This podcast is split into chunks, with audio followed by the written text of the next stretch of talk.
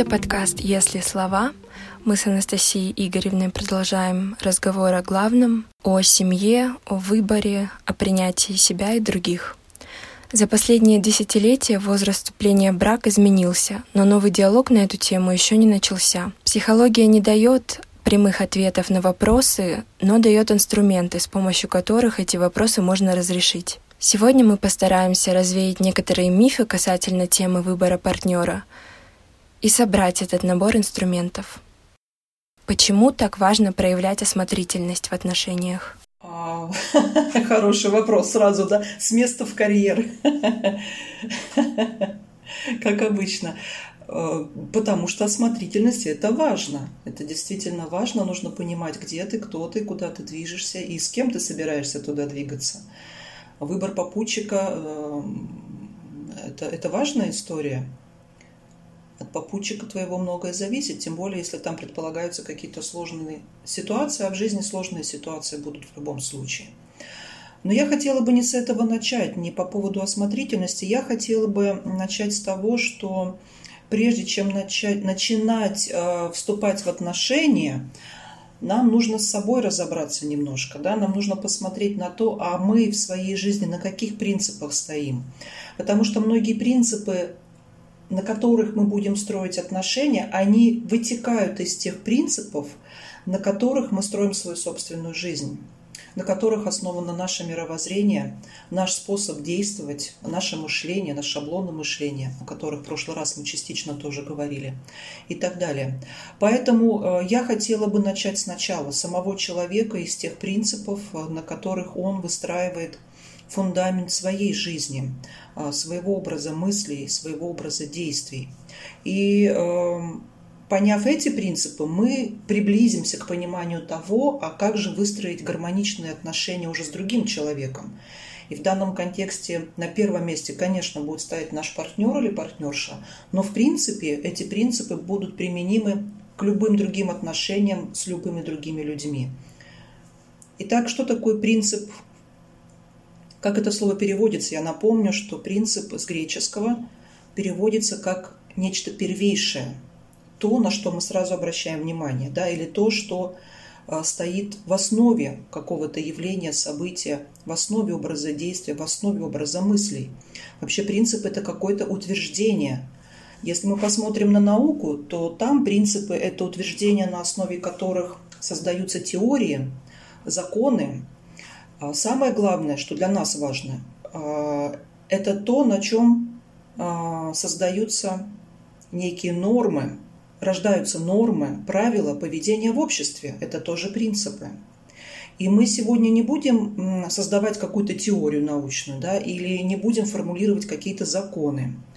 Нас прежде всего принципы будут интересовать а, с точки зрения того, какие убеждения, какие взгляды на мир и какие факты нашей жизни уже показывают нам, как мы действуем.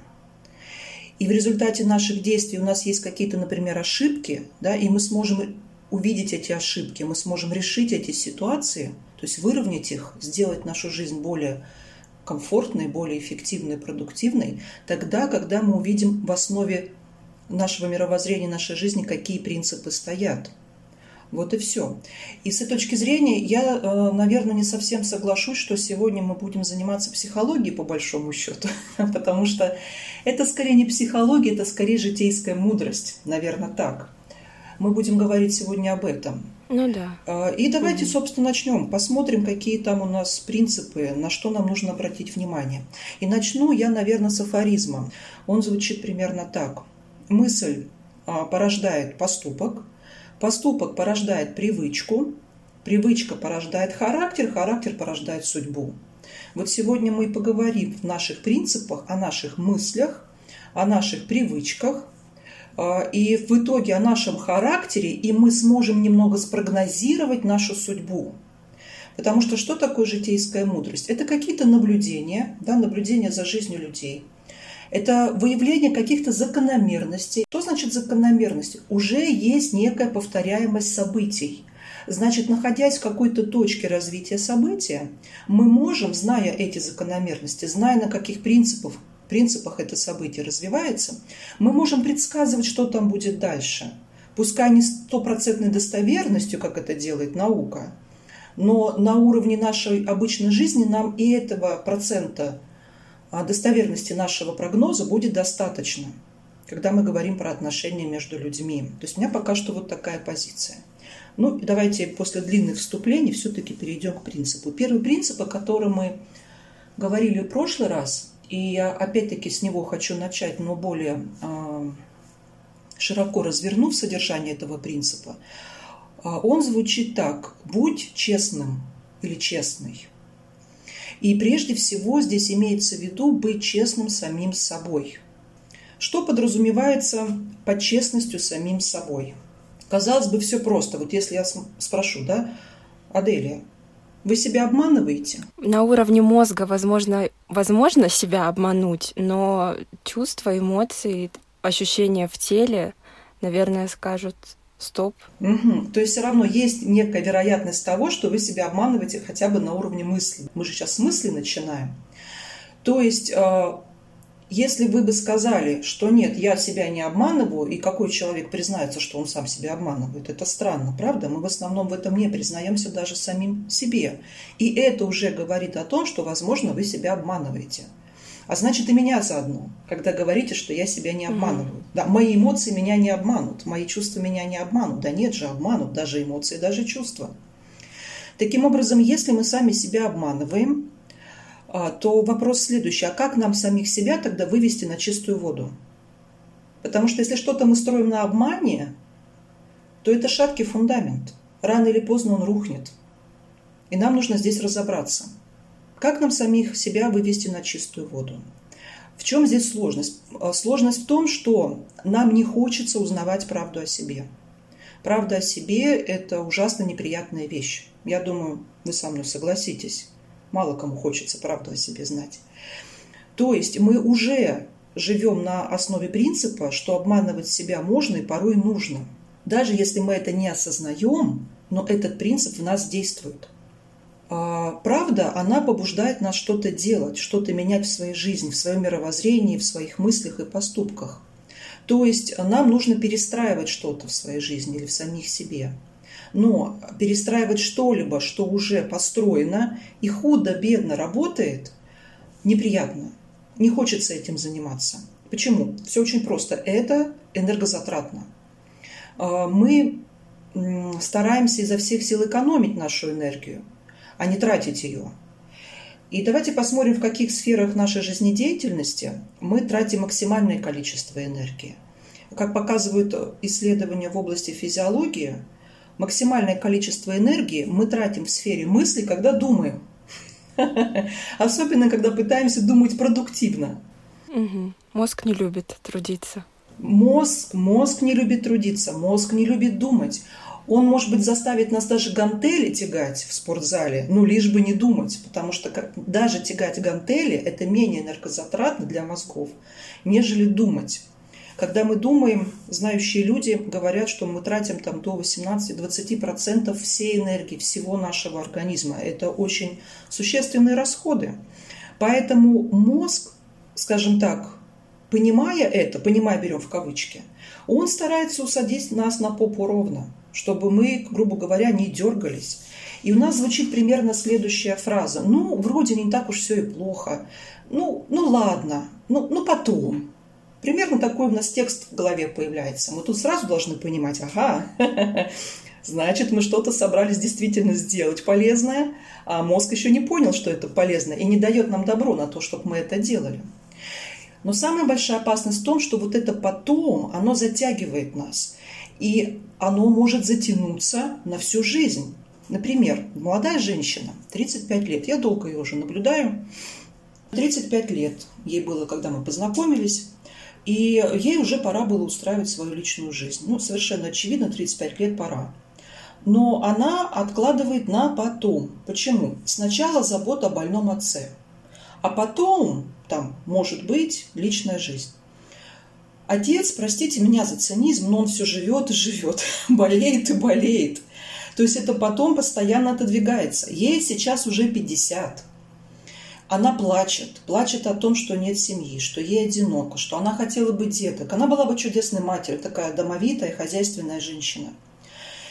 Вопрос, как долго будет длиться ее потом, я не знаю. Но шанс все-таки есть, хотя он тает. Он тает на глазах. Что же делать? Неужели ей бросить заботиться об отце? Если мы так подумаем, нас обвинят в бесчеловечности. Но они будут правы. Конечно, нет. Бросать заботу об отце не нужно. Но почему сразу бросать заботу об отце? Почему так категорично мы мыслим? Почему э, не сделать следующее? Перестроить, переформатировать стиль своей жизни. То есть выделить себе пару часов в неделю, даже не в день, обратите внимание, да, а в неделю на то, чтобы, ну, не знаю, ходить на свидания с мужчинами, да, знакомиться, то есть как-то двигаться в направлении устройства своей личной жизни, своей семейной будущей жизни. В чем ее нечестность? Сразу возникает вопрос, потому что пока она не осознает эту свою нечестность, она ничего не сможет сделать с этим. Это ее потом будет тянуться долго, долго, потому что смотрит она не в ту сторону. На самом деле она боится знакомиться с мужчинами. Почему? Если ее спросить, она бы нехотя, но ответила бы. Потому что считает себя толстой и недостойной внимания со стороны противоположного пола. Вот основная причина, вот ее нечестность. А отец и вообще история с отцом – это прикрытие и ничего более. Это вообще история не про заботу. Какая-то выгода. Угу. Да, конечно, это история не про заботу об ее отце, не про то, что он пожилой, там, старый и больной. Это история про ее страхи, то здесь с ее стороны требуется глубокая, я бы даже сказала, интеллектуальная работа, связанная с переживаниями, с непростыми эмоциями.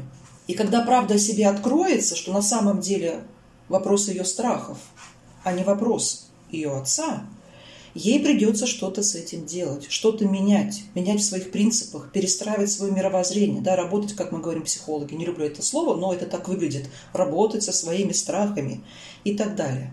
Но опять-таки, чем старше человек, тем меньше и меньше у него шансов сделать это, все тяжелее и тяжелее это делать. Сила привычки – это великая штука.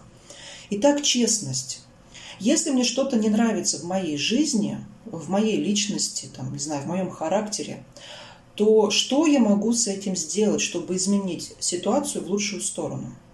И здесь э, я хотела бы перечислить ну, буквально по пунктам, что и как мы будем делать. Первое, э, что нам нужно сделать, это определить сферы своей жизни, где ощущается дискомфорт. Сфер может быть много, да, это там семейные отношения, личные, дружеские, в работе, э, со знакомыми, с соседями даже, разные могут быть сферы. Второе. Посмотреть на ситуацию, в которой я чувствую дискомфорт, и ответить на следующие вопросы. Первый, самый главный вопрос, которым нам нужно разобраться. Эта ситуация зависит от меня или от других людей и обстоятельств. Начнем с других людей и обстоятельств. Здесь потому что попроще, как ни странно. Хотя кажется, что здесь как раз-то тяжело. Но на самом деле нет. Это тоже такое заблуждение, да, обманка нашего, нашего мышления. А если мы говорим о других людях и обстоятельствах, мы задаем следующий вопрос. Я могу повлиять на других людей и обстоятельства, чтобы моя ситуация выровнялась, да, улучшилась, изменилась в лучшую сторону. И у нас всего два ответа – да и нет. Я могу повлиять, либо я не могу повлиять. И здесь тоже нужна предельная честность. Если я не могу повлиять, то тогда у меня всего два варианта решения этой ситуации. Первый вариант я принимаю то, что происходит, и пережидаю, ну, как бы смиряюсь, да, я больше не воюю с этими обстоятельствами или с человеком. Если я сделать ничего не могу, стратегия выжидания. То есть я приняла, я адаптируюсь и жду, когда эта, возможно, ситуация разрешится сама собой. Такая стратегия порой очень-очень оправдана и эффективна. Хотя кажется не очень приятно, нужно же активно что-то делать, правда? У нас вся культура настроена на то, чтобы активно менять себя, активно менять реальность и действительность меня окружающую. Но порой эта активность только вредит, порой нужно выждать. Это первый вариант. И второй вариант – уйти из ситуации. Уйти из отношений, а, уйти с вот этой жуткой работы, да, поменять вуз, иногда так приходится делать, то есть уйти из ситуации. Потому что я э, не могу ничего сделать, так как это зависит от других людей и от обстоятельств. Я над ними не властна. У меня нет никаких механизмов, инструментов, чтобы как-то это урегулировать.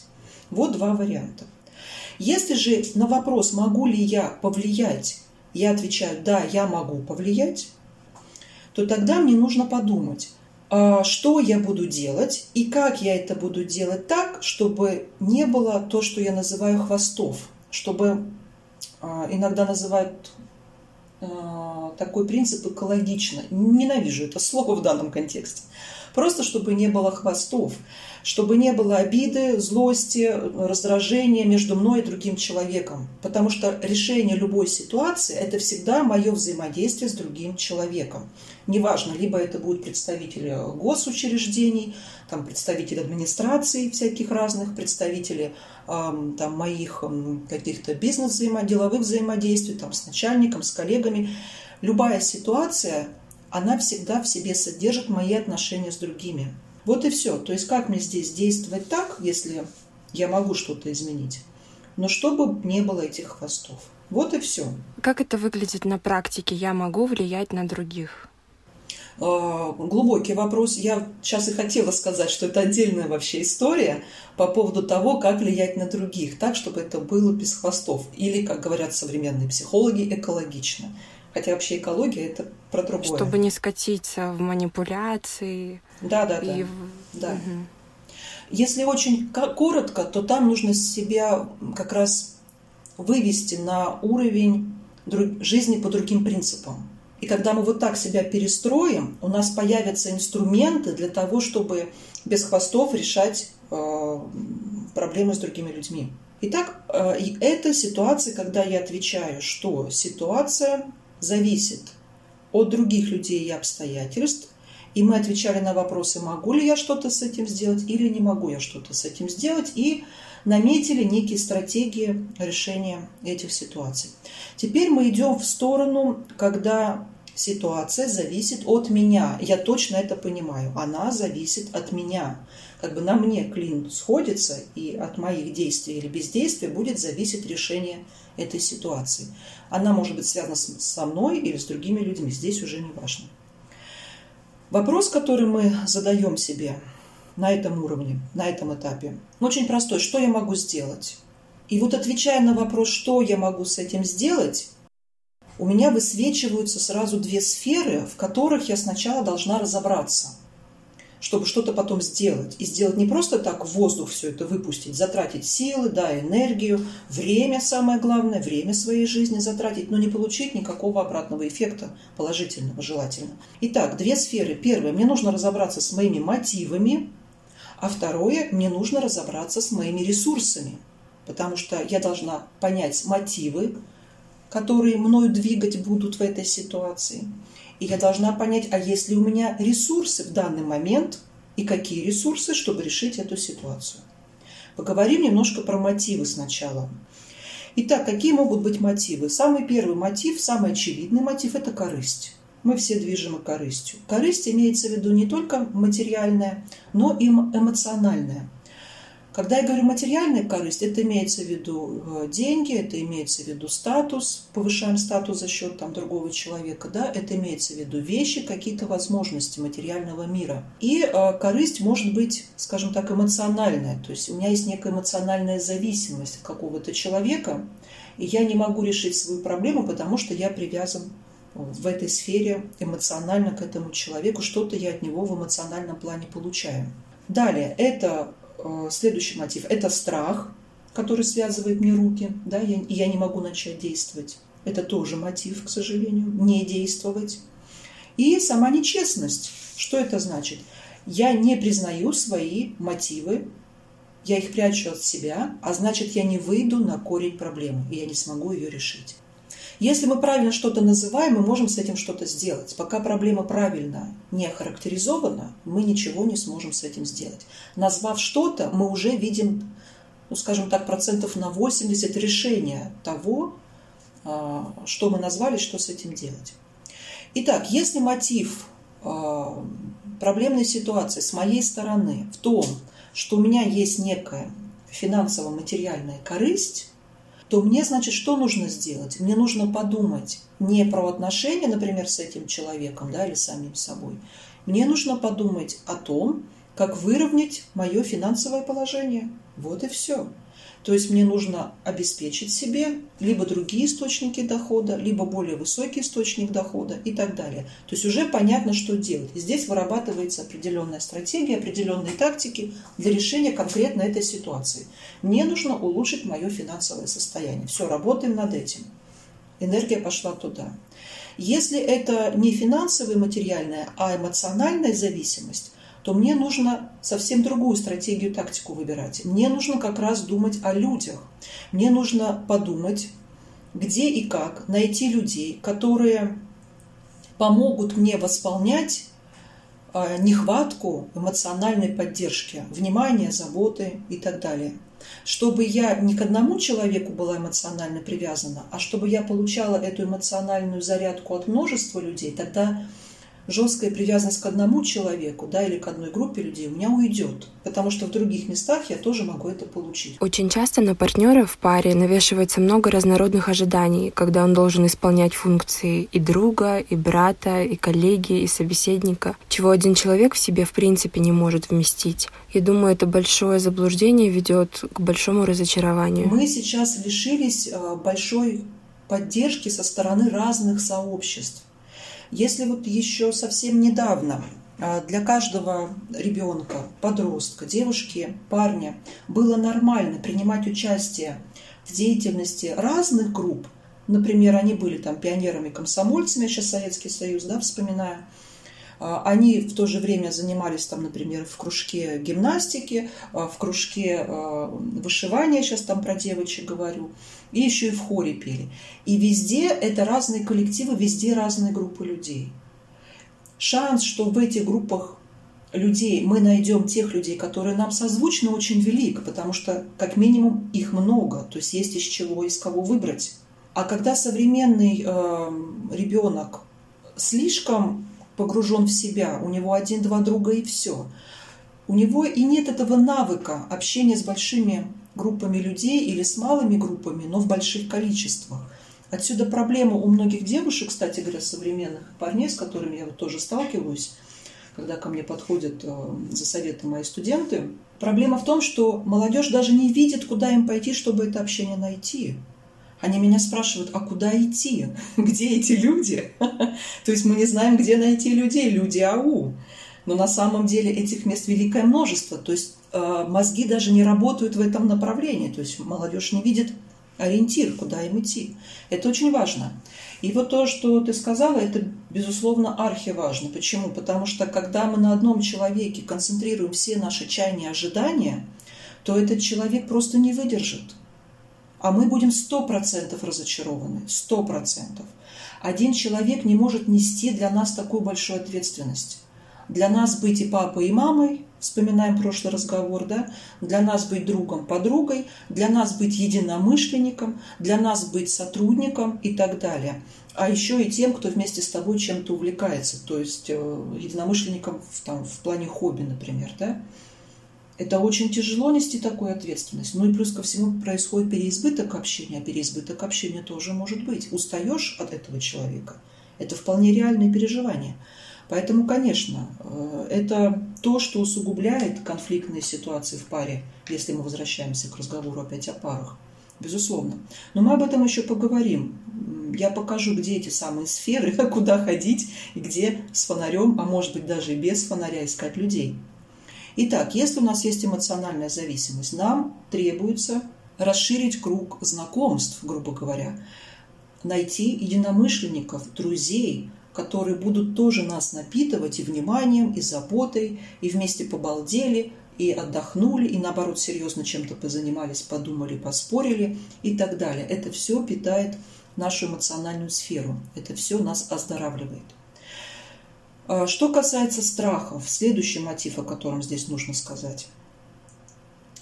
Во-первых, а, страхи наши – это такие хитрые мерзавцы, немножко их а, персонифицируем, которые прячутся друг за друга. Что я имею в виду? Иногда один страх, который явно нам показывается, на самом деле не является главным нашим страхом. За ним прячется другой, который вот является главным. И нам-то как раз нужно его найти и с ним работать. Потому что работая с первым страхом, мы ничего не изменим. Он как обманка, которая уводит на сторону от причины, от, настоящей, от настоящего корня mm-hmm. проблемы. Как это фактически выглядит? Ну, например, у меня есть начальник, да, у меня есть начальник, и он меня подавляет, я его жутко боюсь. Я прихожу к психологу, к примеру, и прихожу с запросом, а, как победить страх перед начальником. Что с этим делать, вообще непонятно. На самом деле непонятно. Почему? Потому что для психолога очевидно, что за этим страхом перед начальником скрывается другой, более глубокий страх. И в процессе работы выясняется, прежде всего для самого обратившегося, что он не начальника боится, а он боится остаться без денег. Он боится умереть голодной смертью, грубо говоря. Я сейчас драматизирую, конечно, чтобы было ярче, чтобы было понятнее. То есть этот человек связал свое благополучие материальное с настроением начальника, с начальником. И считает, что раз его состояние материальное благополучие зависит от начальника, то нужно перед ним лебезить, нужно терпеть издевательства начальника, нужно молчать и принимать все, что начальник делает. То есть начальник наделяется статусом, ну, чуть ли не Бога в жизни этого человека. Хотя на самом деле страх-то не про начальника, страх про то, чтобы остаться без еды, без одежды, без жилья. И вот когда ты работаешь уже с этим страхом и показываешь человеку возможности, как не остаться без еды, без жилья, без одежды, что на самом деле эти проблемы все в нашем современном обществе решаемы на раз-два, тогда у чуда страх перед начальником исчезает сам собой. Потому что он иллюзия, он не то, что является корнем этой проблемы. А как психика генерирует вот эти связки? Это хороший вопрос. Если мы говорим про эмоциональные процессы, психические процессы, не физиологические, то есть не то, как там нейроны наши запоминают, да, грубо говоря, а про какие-то жизненные ситуации, то, конечно, вот эти самые жизненные ситуации повлияли на человека. Был уже опыт взаимодействия с вышестоящим человеком, более статусным человеком. Возможно, это даже был отец или мать, или старший брат, или сестра, или воспитатель, или учитель в школе. Когда человек попробовал отстоять свою точку зрения, но за это очень сильно получил в лоб, образно говоря. Да, и теперь он боится это сделать. То есть он пытается сохранить свою жизнь, это зашито на уровне тоже наших, скажем так, инстинктов, наверное, даже. И, соответственно, начальник у него ассоциируется вот с этим значимым персонажем, с этим авторитетом, и он точно так же теперь не может ему ответить, зная, что за это прилетит. Хотя на самом деле в данной конкретной ситуации все может пойти совершенно по-другому. У меня масса примеров, когда я помогала людям осознать эту свою силу и дать отпор начальникам, то есть поставить, грубо говоря, на себя в такое положение, что вы личность, вы достойный человек, с вами нельзя так общаться и обращаться. И ситуация менялась. А, иногда приходилось уйти с этого места работы, но порой начальник менял свое отношение к этому человеку. То есть на самом деле от человека многое зависит, даже когда мы говорим про взаимодействие с другими людьми. Итак, вот они страхи, возвращаясь к мотивам. Здесь, я думаю, тоже понятно. Здесь важно действительно определить ваш главный страх. И тогда с ним можно работать, тогда с этим что-то можно сделать. Пока этот главный страх от вас прячется, точнее вы сами от себя его прячете, решить проблему, с моей точки зрения, практически невозможно. Ну и нечестность. Про нечестность мы уже сказали. Да, напомню, когда вы от себя прячете ваши мотивы, связанные, например, с корыстью или со страхом, и пытаетесь переключать ваше внимание на какие-то другие проблемы. Здесь хорошо Фрейд описал эту ситуацию, когда мы, например, применяем такие способы, методы психологической защиты, как абстрагирование, как обесценивание. Это что касается мотивов, напомню. Теперь у нас есть вторая сфера – это ресурсы. То есть нам нужны ресурсы для того, чтобы что-то решать. Какие ресурсы здесь я имею в виду? Первый, самый главный ресурс – это наши силы. У нас порой может не быть сил решать наши проблемы. Это вполне нормальная ситуация. Какие силы я имею в виду? Здесь нужно опять как бы два таких вида обозначить. Первый вид сил связан с нашим физическим состоянием. То есть элементарно. Порой проблема решается только тогда, когда человек, например, налаживает режим дня, когда он высыпается элементарно, когда он налаживает систему своего питания, например, отказывается от газировок. да, или от алкоголя. Ну или снижает потребление алкоголя, потому что если говорить про алкоголь, то это прежде всего не антидепрессант, как многие воспринимают алкоголь, а депрессант. Алкоголь – это депрессант. Он усиливает негативные эмоциональные переживания человека. Да, на первом этапе будет немножко облегчения. Там определенный механизм работы головного мозга. Это я отсылаю к лекциям и просветительским каналам на Ютубе там, биологов, нейробиологов, физиологов и так далее. Но на втором этапе это всегда будет усугубление драматизма, усугубление тяжелых эмоциональных переживаний. Они будут еще острее переживаться. Еще тяжелее будет себя потом вытаскивать из этого тяжелого состояния. Поэтому сон, питание и банальные вещи, физическая активность. А как часто вы двигаетесь? Мы знаем, что физическая активность – это как раз антидепрессант. Поэтому физическая активность, да еще на свежем воздухе, это будет замечательная вещь. Соответственно, если у вас физически нет сил, то нужно начинать регулировать вот эти сферы своей жизни. Сон, питание, а, физическая активность и свежий воздух. Смотреть, насколько качественно все это присутствует в вашей жизни. Также силы у нас, помимо того, что физические, они еще эмоциональные, да, так, психические силы. Что это значит? А, для преодоления тяжелой ситуации нам порой не хватает именно вот этих психических, эмоциональных сил. Грубо говоря, мы уже не можем смотреть на эту проблему. У нас уже нет ресурса переживать эти негативные эмоции которые связаны с этой проблемой. Поэтому что здесь нужно сделать? Здесь нужно брать тайм-аут. Никакие медитации, а, никакие аффирмации, никакое стояние перед зеркалом с речью «я солнце, я солнце, я прекрасно себя чувствую» не помогут нужно брать тайм-аут. Что это значит? Эти негативные переживания будут связаны с какими-то людьми, как правило, с людьми. Любая ситуация в себе содержит наши отношения с другими людьми. Я сейчас не говорю про стихийные бедствия, хотя и там легче их переживать, когда у нас есть помощь других людей. Mm-hmm. Мы это все осознали в этот карантин. Да, да, да. Это и, и ценность семьи сразу, и друзей осознается.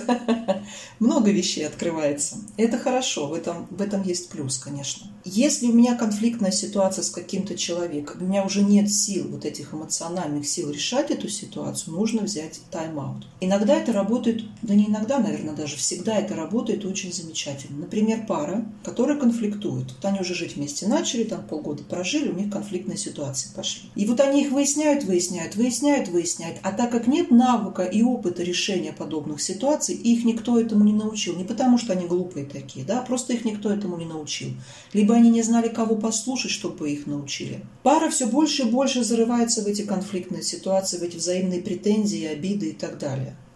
Что нужно сделать? Взять тайм-аут. То есть девушка говорит, все, я пошла, коронная фраза, я пошла к маме. Я пойду у мамы поживу там пару-тройку недель. Для чего? Чтобы просто пока убрать из поля а, своего взгляда, да, своего общения, убрать пока этого человека. Это не значит, что я тебя не люблю, это не значит, что я не хочу с тобой строить дальше отношения, это не значит, что мне на тебя наплевать. Это значит, чтобы строить с тобой отношения, мне нужно не наплевать на себя, мне нужно силы, чтобы потом идти снова в конфликт и с тобой там пытаться все это дело разрешить. Вот и все. Поэтому я еду к маме и, соответственно, там восстанавливаюсь. Попутно ищу лекторов, ищу там психологов, ищу, не знаю, там духовных гуру, кто вам больше нравится, которые помогут мне разобраться, что же происходит. То есть мне нужен взгляд со стороны. Сам я не могу посмотреть, потому что слишком глубоко увяз уже в этом конфликте. То есть мы как бы убираем вот этот раздражитель из э, поля своей жизни. Причем, когда я говорю раздражитель, обратите внимание, я не имею в виду, что это что-то негативное. Любой раздражитель – это прежде всего то, что воздействует на меня из внешней среды. Раздражитель может быть со знаком плюс, не только со знаком минус. Кто такой раздражитель? Что такое раздражитель? Это то, что вызывает во мне какие-то эмоции. Вспоминаем сразу слово эмоции. Эмовере с латыни переводится волноваться. А когда что-то волнуется, когда есть некий импульс, некое действие извне или изнутри. Вот и все. То есть раздражитель – это не обязательно со знаком минус. Так вот, чтобы не реагировать, потому что сил реагировать уже нет, мне нужно раздражитель немножко от себя дистанцировать, да, или от него дистанцироваться. Вот и все. Взять тайм-аут. Это очень хорошая история. Кроме этого, наш ресурс – это наши знания. Не зря Фрэнсис Бэкон, мы помним, сказал, что знание – это сила. Это действительно так. Когда я обладаю знанием, как решить эту проблемную ситуацию, я ее решаю. Я улучшаю качество своей жизни. Без знаний. Я буду как слепой кутенок. Туда тыкаться носиком, сюда тыкаться, набивать шишек, царапины ссадин. Время идет, качество жизни не улучшается, я все больше и больше закапываюсь в эту проблему. А самое главное, что происходит в такие моменты, у меня все меньше и меньше энтузиазма решать эту проблему я могу махнуть на нее рукой. А это непростая ситуация, потому что нерешенная проблема имеет тенденцию повторяться даже с другими людьми. Мы это все прекрасно знаем. Знание – это тоже источник, это тоже ресурс для того, чтобы решать проблемы, которые связаны именно со мной. Я понимаю, что я здесь должен что-то изменить. И, наконец, третий главный ресурс как бы три основных я сегодня назову, это другие люди. Во-первых, ваши учителя-психологи – это уже другие люди, которые еще и знания вам дадут. Во-вторых, это ваши близкие, ваши друзья. Смотрим выше, да, мы должны организовать себе такое общение. У нас должны быть не только наши партнеры, но наша семья, наши знакомые, наши друзья, наши единомышленники, э, ну и так далее и тому подобное. Даже, может быть, какие-то попутчики в поезде – это тоже хорошо, это тоже иногда очень а, полезное общение. Здесь возникает сразу, ну, такая, наверное, не знаю, претензия порой. Если мы говорим про психологов там или про какие-то тренинги и семинары, то это значит, нам нужны деньги, а вот я студентка, денег у меня нет, чтобы заплатить и пойти с этими людьми пообщаться. Это неправда. В нашем городе, я думаю, это практически в каждом городе, есть а, бесплатные психологические службы, так называемые социальные службы. И там работают психологи, к которым можно прийти бесплатно и проконсультироваться. По крайней мере, они вас направят, если вы с ними даже не останетесь работать, по крайней мере, они вас направят и подскажут, где искать эти знания, где искать эту информацию, если говорить об этом. Поэтому деньги – это не всегда то, что является проблемой. Многие проблемы решаются без денег – только потому, что вы знаете и умеете коммуницировать с другими людьми и знаете, где их найти. И вот в частности наша сегодня встреча, э, с моей стороны какой мотив? Я, я хочу поделиться этими знаниями, чтобы у вас была эта информация, где искать этих людей. В конечном итоге все упирается в людей. Вот и все. Итак, это основные ресурсы.